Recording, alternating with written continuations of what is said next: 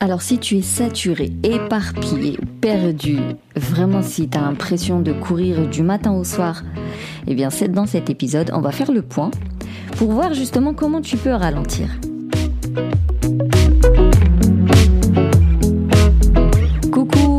Au Café des Burnies, le podcast qui prend soin des nanas en burn-out. Je m'appelle Sarah, je suis infirmière, naturopathe et ma mission est de t'aider à déculpabiliser, à sortir de ton isolement pour recharger tes batteries, retrouver ton peps et puis être épanouie tout simplement. Chaque semaine, que ce soit en solo avec une nana inspirante, eh bien on parlera des valorisations, mésestimes, échecs, harcèlement, peur, euh, repli sur soi, euh, mais aussi résilience, espoir, reconversion, plaisir, envie et surtout trichothérapie. Maintenant, si tu veux aller plus loin, si tu veux vraiment retrouver ton dynamisme, retrouver une vie saine, un quotidien agréable à vivre, pourquoi pas une voie professionnelle, vraiment si tu veux faire le point sur ta situation pour voir comment je peux t'aider, je t'encourage à réserver ton appel diagnostic. On fera le point, on discutera, on apprendra à se connaître aussi. Si c'est dans ma compétence, je te propose mes solutions, sinon on verra ce qui est le plus adapté pour toi. Maintenant, détends les épaules cohérence cardiaque et profite pleinement de cet épisode.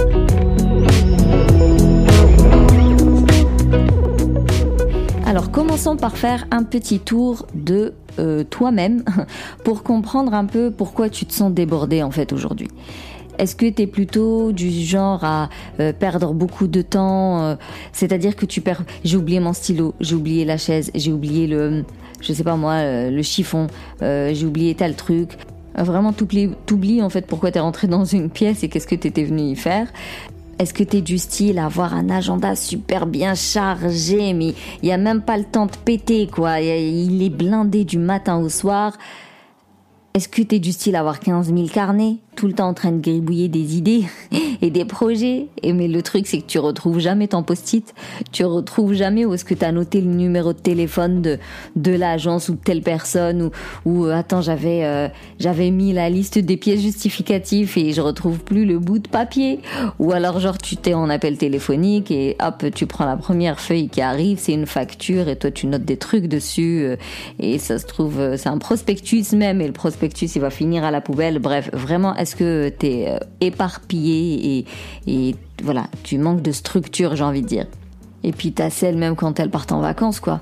Faut rentabiliser le temps. Donc elles partent avec quatre magazines, trois romans, euh, deux essais, une activité créative, du tricot, euh, je sais pas, des activités manuelles pour les enfants. voilà, vraiment avoir genre, je pars en vacances, mais tu vois, le, le silence c'est pas possible c'est genre vraiment le repos limite, euh, ça lui, ça fait, ça l'a fait flipper quoi. L'inaction, le fait de ne rien faire, de se poser euh, et juste profiter du vide. Eh ben, est-ce que c'est le genre de choses qui te font un peu flipper? Donc tu es toujours là en train de remplir ton temps euh, pour que tu aies toujours un truc à faire. Et puis il y a celles qui se blindent d'informations, vraiment de la surconsommation de formations, de livres, d'émissions, de j'en sais rien moi, de conférences, tout ça, tout ça pour trouver genre euh, the info euh, ou euh, le conseil miracle qui va lui sauver la vie, alors que bon ben on sait aujourd'hui qu'il n'y a pas il n'y a pas de solution miracle c'est l'effet cumulé, il faut faire les choses, faut s'y tenir et il faut faire des choses pertinentes et pour ça c'est clair qu'il faut être accompagné.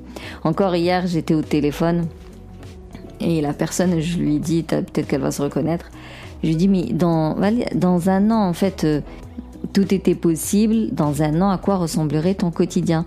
Et ben franchement j'ai... non, euh, je sais pas. Elle a pas, de réponse. Je ne sais pas, je ne sais pas. Et c'est parce que euh, j'ai posé la question à plusieurs reprises, je l'ai reformulée, réorientée, tout ça, tout ça, que j'ai fini par avoir des réponses. Sincèrement, être accompagné, c'est pas un luxe, c'est nécessaire. Enfin bref, c'était la petite parenthèse, je sais pas pourquoi j'y ai pensé. Donc je retourne à mes exemples. Euh, on a du mal à ralentir, voilà, soit parce qu'on a on a peur du vide, sincèrement. On a peur du temps là où on fait rien. Donc on est inconsciemment, on se blinde, on s'encombre et on remplit notre agenda pour qu'on soit toujours en train de faire quelque chose. Le vide, clairement, est anxiogène en fait pour l'être humain, surtout à notre époque. C'est-à-dire qu'on est tellement dans une société où il y a l'urgence, euh, où il y a le rondement, où il y a le faire. Euh, tu as quelqu'un qui est au chômage, mon Dieu, c'est la honte. Quelqu'un qui travaille, qui ne travaille pas, mais c'est un assisté. Il faut bosser, il faut bosser à temps plein d'ailleurs. Quand tu dis aux gens, je suis à mi-temps, bah pourquoi t'es à mi-temps Je suis à 80, bah pourquoi t'es à 80 C'est forcément lié genre à une difficulté. Je suis à mi-temps parce que je dois m'occuper de mes enfants, euh, parce que je sais pas moi ils sont atypiques ou je sais pas quoi. Euh, je suis euh, à 80 parce que j'ai un souci de santé. Comme si la normale c'était à temps plein, parce que tu comprends, il faut bosser à temps plein et puis il faut bosser du matin au soir, il faut se donner à fond dans son boulot. Et après quand tu rentres à la maison, c'est tout pareil. Euh, il faut toujours que les enfants ils aient une activité, il faut qu'ils soient stimulés. vraiment le vide, euh, notre société limite elle nous l'interdit. On va vraiment, euh, en fait, avec le faire finalement, on va essayer de pallier à la peur de, de mal faire déjà, ou de rater quelque chose, ou de perdre le contrôle sur quelque chose, ou de stagner, ne pas évoluer, parce que notre société elle te dit qu'il faut absolument évoluer. Certes, il faut évoluer bien sûr, mais ralentir, c'est évoluer prendre du temps pour soi, c'est évoluer. Euh, je dirais même que c'est la meilleure évolution que tu puisses faire, étant donné que c'est prendre soin de toi et, c'est être euh, en adéquation avec tes besoins. Et euh, ouais, c'est évoluer. Évoluer, c'est pas uniquement dans l'argent et le bien matériel.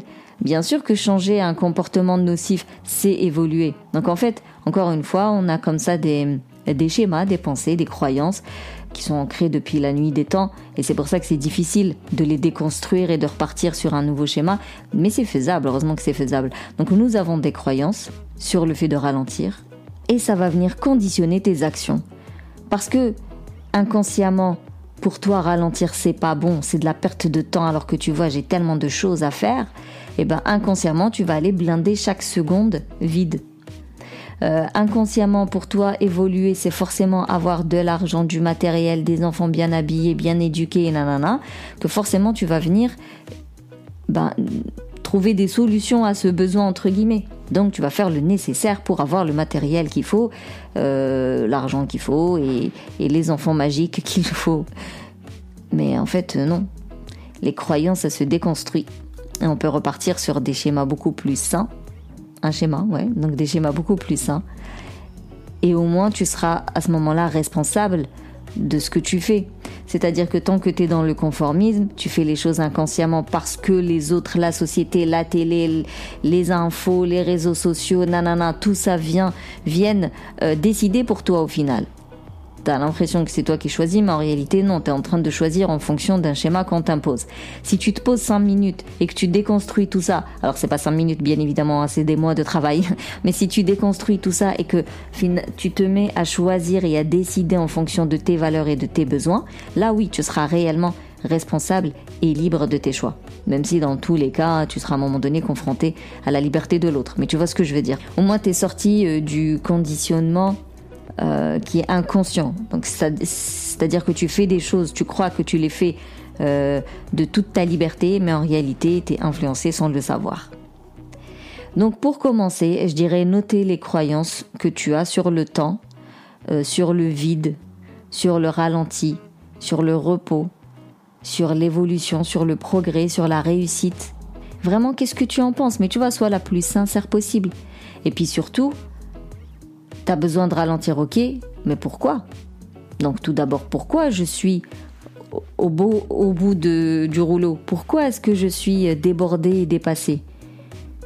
Et pourquoi j'ai, plus, j'ai besoin de plus de temps? Et si j'avais plus de temps, qu'est-ce que j'en ferais? Et si jamais je ralentissais, qu'est-ce qui se passerait? Vraiment, il faut aller fouiner un peu dans ta tête. Et ensuite, une fois que tu as ta petite liste de, de croyances, bah, tu de de contre-argumenter. T'essaies de prouver si c'est réellement vrai ou non. C'est vrai pour qui? C'est faux pour qui? T'essaies de trouver des chiffres, des cas concrets. Vraiment, on essaie de rester euh, voilà, très pragmatique, pas uniquement on m'a dit, j'ai vu que. Non, non, on essaie de trouver des, des vrais. Euh, success stories, j'ai envie de dire, ou des vrais chiffres, ou des vraies études. On essaie d'avoir quelque chose de, de concret, d'étudier quoi, pas juste euh, des ragots, pas juste du blabla, quelque chose de sérieux. Et surtout, imagine si cette croyance-là n'était pas là. Imagine qu'elle ne te concernait pas, imagine qu'elle ne venait pas dans ta tête à chaque fois que tu voulais mettre en place quelque chose. Eh ben, qu'est-ce que tu pourrais faire? Qu'est-ce que tu serais capable de faire si cette croyance n'était pas là?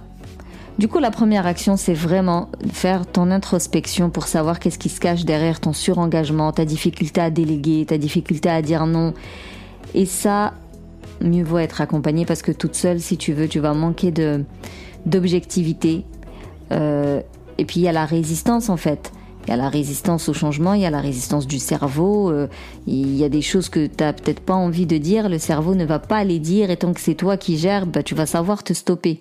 Si c'est quelqu'un d'autre qui va te poser les questions, hmm, tu vas y répondre. Peut-être pas à la première séance, mais tu vas y répondre à la deuxième et tu seras plus euh, euh, bavarde à la troisième et ainsi de suite. Puis des fois c'est tout, hein. les filles elles pleurent et c'est bien, c'est cool, ça défoule et on passe à autre chose et on passe à plus et on avance. Dans tous les cas, ne pas faire, c'est la pire chose que tu puisses faire en réalité. Les gens pensent que je me protège en restant comme ça dans le, le silence, en souffrant en silence même, et en faisant le travail toute seule et tout. Mais en réalité, tu te fais beaucoup plus de mal que tu ne le crois parce que tu t'empêches de, de guérir, tu t'empêches d'aller mieux. Rappelle-toi que la zone de confort n'a absolument rien de confortable. Enfin voilà, ça c'était pour la partie introspection. Et ensuite, on va aller vers un peu plus de concret. Pour ralentir, il faut avoir du temps. Parce que c'est clair, sinon on peut pas. Si tu as 15 000 choses à faire, tu ne peux pas ralentir, sinon qui va faire les 15 000 choses? Donc en fait, il faut alléger l'agenda. Pour commencer à alléger son agenda, pour avoir de l'espace pour ralentir, je te conseille de faire un audit de tes journées. Faut partir sur une semaine. Tu fais vraiment l'inventaire, tu sais, le soir avant de dormir, qu'est-ce que j'ai fait aujourd'hui, mais vraiment du réveil jusqu'au soir, qu'est-ce que j'ai fait. Et je fais ça sur une semaine, dix jours, un mois, tout dépend de ta vie. Tout dépend si tes semaines se ressemblent ou pas. Pour que tu puisses, euh, eh bien, identifier ce qui te bouffe le plus de temps, d'énergie et d'argent aussi. Tout ça pour commencer à faire le tri. Et quand je dis le tri, c'est vraiment faire le tri dans toute ta vie. C'est-à-dire autant dans ton environnement de vie, donc chambre, salon, bref, ton appart, quoi, t'essaies de l'épurer le plus possible. Rappelle-toi que la charge mentale, elle subit aussi euh, la pollution euh, environnementale. Si tu as une maison blindée de bibelots, euh, des bibliothèques à rabord, des trucs sur les armoires, bref, donc épurons nos espaces pour aller à l'essentiel. Déjà, au moins, ça permet de consommer en mode essentiel, d'éviter d'être dans la surconsommation, d'avoir uniquement ce dont on a besoin, euh, de se faire plaisir, certes, mais voilà, de rester quand même euh, raisonnable. Et puis tu verras que une maison qui n'est pas super chargée où il y a voilà uniquement ce qu'il faut, c'est une maison qui est beaucoup plus facile à entretenir.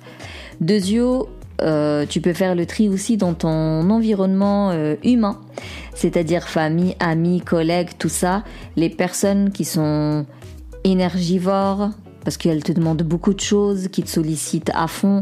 Les personnes qui sont chronophages, il n'y a pas que des tâches hein, qui sont chronophages, mais tu as les appels à rallonge, euh, ou vraiment ceux qui te tiennent la jambe, des personnes, elles sont pas forcément toxiques, mais elles te bouffent du temps et de l'énergie, bah, ces gens-là, faut apprendre à mettre un peu de distance euh, pour te préserver.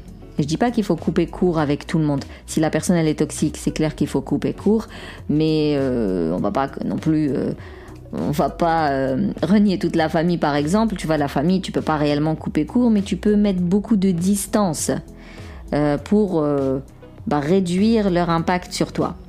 Et enfin, on va aller dans le tri des tâches que tu dois faire. Et là, clairement, revoir ses priorités et revoir ses réelles responsabilités.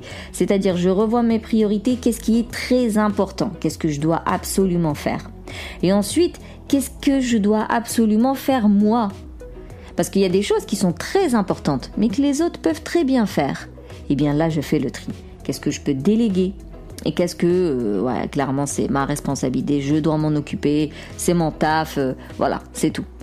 Et quand les choses dans la liste des choses que tu dois déléguer, forcément c'est pas du jour au lendemain. Ça je le dis, euh, je l'ai dit dans au moins deux trois épisodes. De toute façon, tout ce qu'on fait, ça va être du petit à petit, une étape à la fois, avec l'effet cumulé, tout doucement. Donc voilà.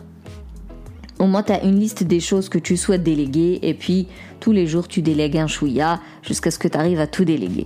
Rapidement, dans le tri, d'ailleurs, je reviens à le tri de la maison. Vraiment, le tri, c'est tout. Hein. Tes vêtements, s'il y a des vêtements que tu ne mets plus depuis euh, quelques mois, bah c'est tout, tu donnes. Au moins le don de soi, ça va te faire du bien. Tu peux les vendre si tu en as envie aussi.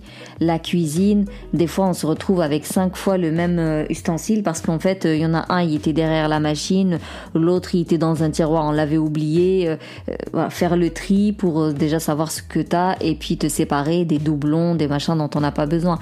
Quand je dis faire le tri, c'est vraiment une pièce à la fois, je pense, un meuble à la fois et le but c'est d'alléger, d'épurer, parce qu'encore une fois, moins de vêtements, moins de machines. Et euh, alors moi, je suis du type à avoir genre 5 tenues et c'est toujours les mêmes 5 tenues. Donc les gens, ils ont l'impression que je m'habille toujours pareil. Mais je sais qu'il y a une technique où même avec 5 chemises et 3 pantalons, tu peux faire euh, je sais plus quoi, euh, je sais plus comment elle s'appelle cette technique. S'il y en a une à qui ça parle, il y a une technique comme ça de relooking, je crois, où genre même si tu as très peu de pièces, tu peux innover euh, tous les jours. Ah, bref, ça vous dit quelque chose. J'aimerais bien euh, retrouver le, le concept. Je l'avais vu au moment où voilà, je voulais euh, épurer mon armoire et baf, c'est parti. Ça, ça date de, ça fait longtemps. Donc s'il y a une à qui ça parle, franchement, dites-moi bah, sur Instagram, ça vous dit quelque chose. Donc voilà, je voulais insister sur le tri les vêtements, la vaisselle, les meubles, les bibelots, vraiment tout. Et encore une fois, petit à petit, une pièce à la fois, un meuble à la fois, un tiroir à la fois, même si nécessaire. Le tout, c'est tenir, sur, tenir ça sur la durée pour que tu puisses aller jusqu'au bout. Donc voilà, jusqu'ici, on a, essayé de comprendre pourquoi est-ce que je me laisse envahir par euh, euh, le quotidien, par les choses à faire et par les gens et les personnes et tout ça. Ensuite, on a audité notre quotidien pour savoir ce qui nous bouffe le plus de temps, d'énergie et d'argent. Et après, on allège, on fait le tri pour faire de la place au final. Maintenant, je vais pouvoir exploiter cette place pour ralentir. Attention, même si j'ai utilisé le verbe exploiter, il n'empêche que ça va être pour ralentir. Profiter de ces temps-là pour ralentir, ça peut être à travers une activité créative. Je dessine, je m'inscris à de la poterie, euh, je fais du tricot, euh, je couds, je chante, je danse, je marche. Vraiment, enfin je marche. Non, c'est pas vraiment créatif, je marche je jardin, je plante, je cuisine, je fais de la pâtisserie, vraiment une activité créative qui va occuper mes mains. Et du coup, ma tête, elle va vouloir s'évader. Et là, le challenge, c'est d'éviter de ressasser, mais plutôt de se poser des questions, euh, de faire de l'introspection en fait euh, pendant les, activités créatives. Après, il, faudra avoir autant des, des créneaux comme ça créatifs mais aussi il faut avoir des créneaux euh, euh, tranquillou bilou où je fais rien du tout. C'est-à-dire quand je vais manger par exemple, je vais me concentrer sur la consistance des, des, aliments, sur leur goût, sur leur couleur, sur leur texture. Vraiment, je me concentre sur mon assiette et je mange tranquille. Je mâche tranquille. Quand je vais faire pipi caca, je fais pipi caca tranquille. Pas dans le sens speed, speed, speed, speed parce que j'ai des trucs à faire.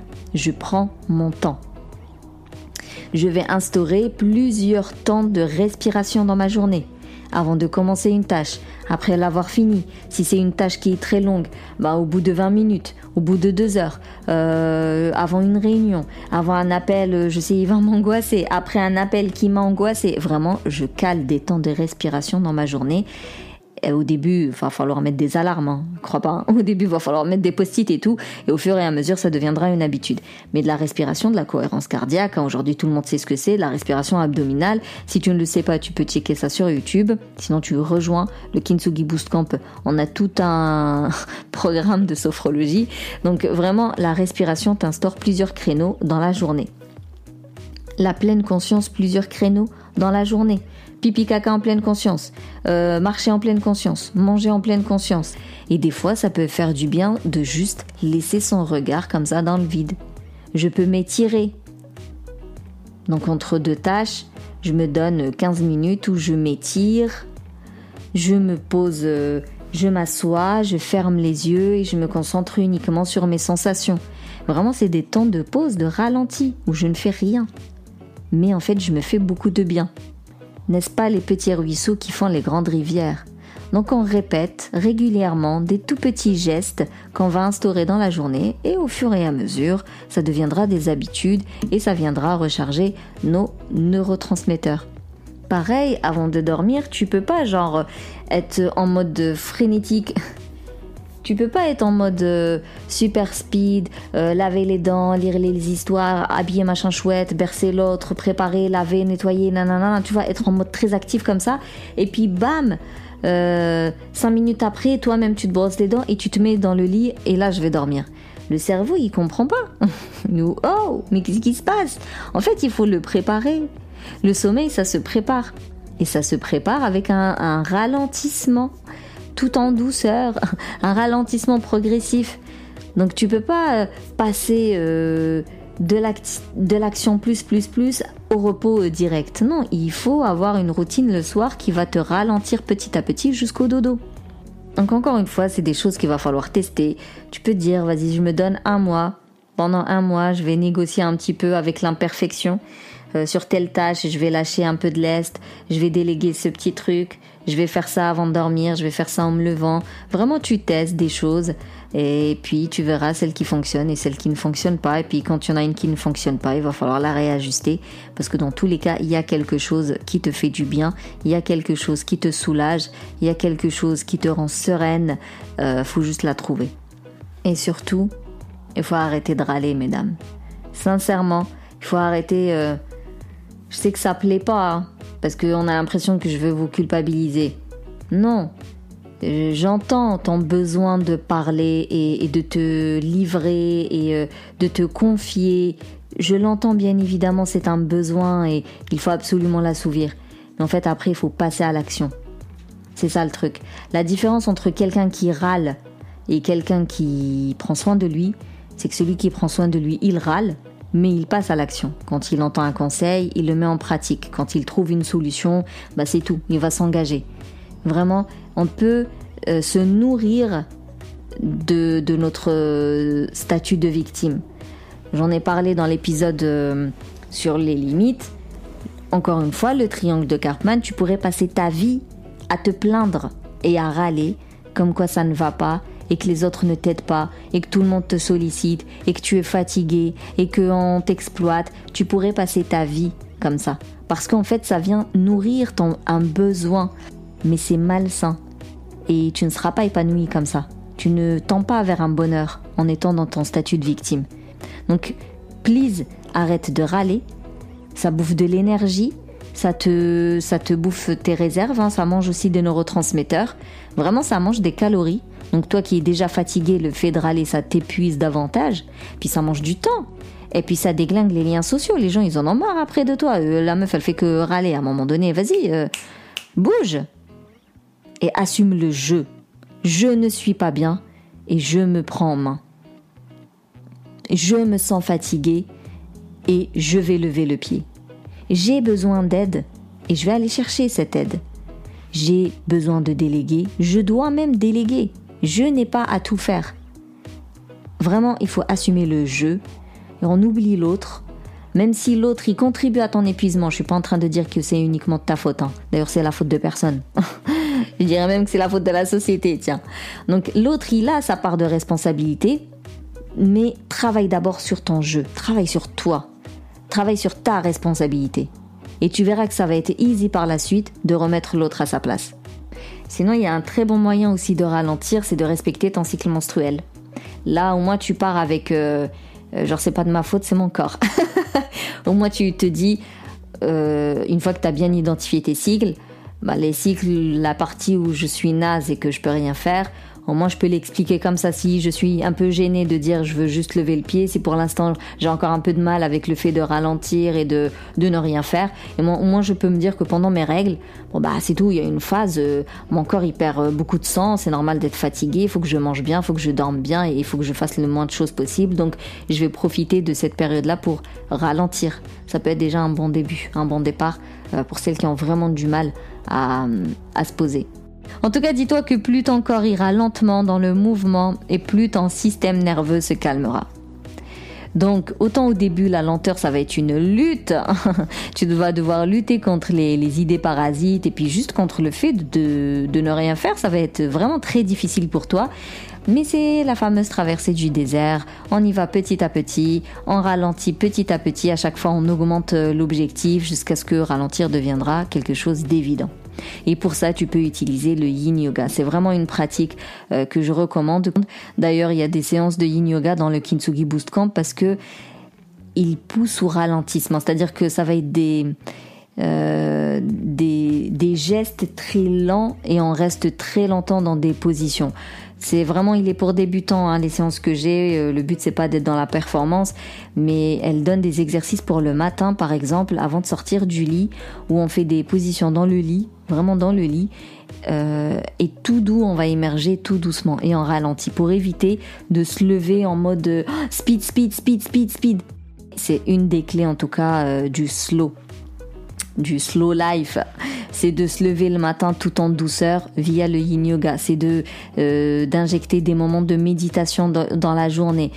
C'est la capacité à observer les choses sans rien faire, juste je regarde et je profite de la beauté de ce que je regarde, je profite de la beauté de ce que j'écoute et voilà, sans, sans commencer à juger, analyser, observer puis partir euh, parce que des fois une, tu pars d'une fleur et tu te retrouves à ressasser un événement parce que la fleur elle t'a rappelé une personne qui t'a rappelé une situation, qui t'a rappelé un événement, qui t'a rappelé nanana et voilà, c'est parti.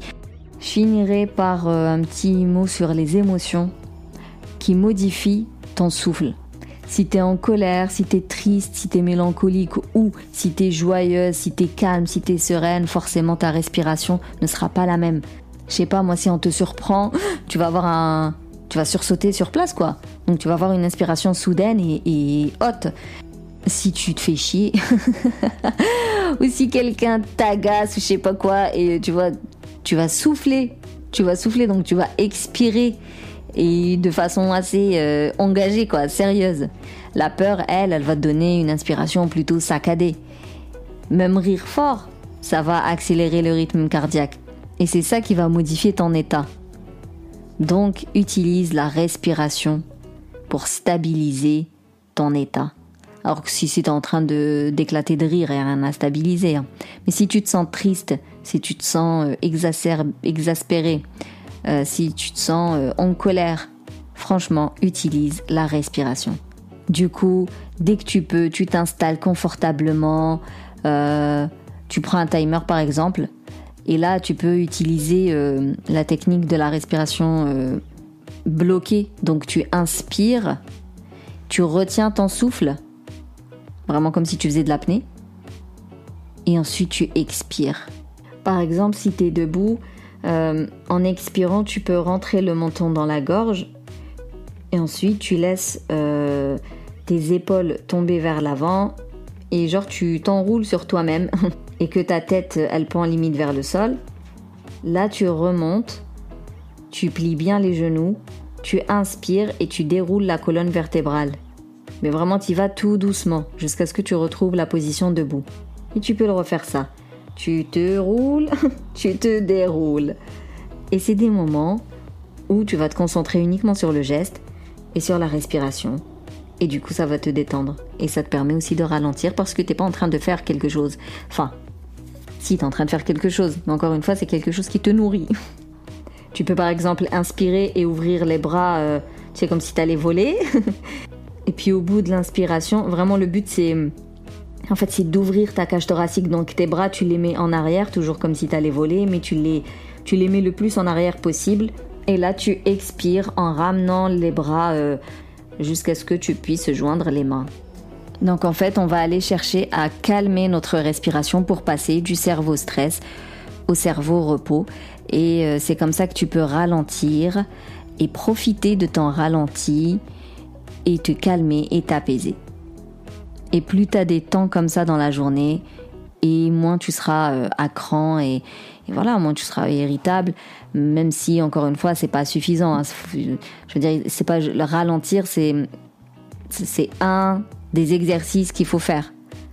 Mais pour vraiment sortir du burn-out, il va quand même falloir traiter les différentes sphères de ta vie, euh, faire un réel travail d'introspection, euh, améliorer euh, le sommeil, l'alimentation, mettre en place les routines self-care. D'ailleurs, les routines self-care, c'est des temps qui vont te permettre de ralentir. Donc vraiment, retiens que certes, ralentir, c'est indispensable, mais ça fait partie des différents exercices à mettre en place. Donc tu l'auras remarqué, l'art du slow life.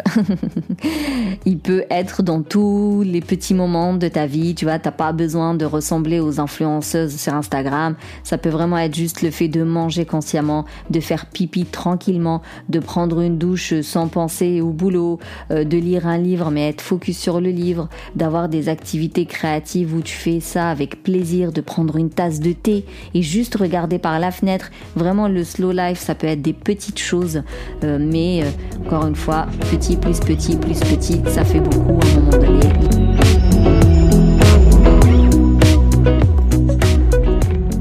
En tout cas, si tu veux rejoindre le Kintsugi Boost Camp pour faire tout ce travail de fond et avoir toutes les ressources nécessaires euh, pour euh, sortir du burn-out, pour éviter la phase du burn-out ou pour rebondir suite à un burn-out, pour avoir une meilleure organisation, pour avoir une idée de, de ton avenir professionnel, trouver ta voie professionnelle, je te recommande de réserver ton appel diagnostic pour voir si le programme est adapté pour toi. En tout cas, merci plus plus pour ton écoute. Si tu veux soutenir le Café des Burnies, tu peux me laisser un avis, me mettre 5 étoiles sur la plateforme d'Apple Podcast, ça permet de le, de, de le rendre plus visible. Si tu veux échanger sur cet épisode, eh bien, je te donne rendez-vous sur Instagram, que ce soit en message privé ou euh, voire même euh, sous le post, tu sais, qui est dédié à cet épisode. Et d'ici là, booste ton feeling.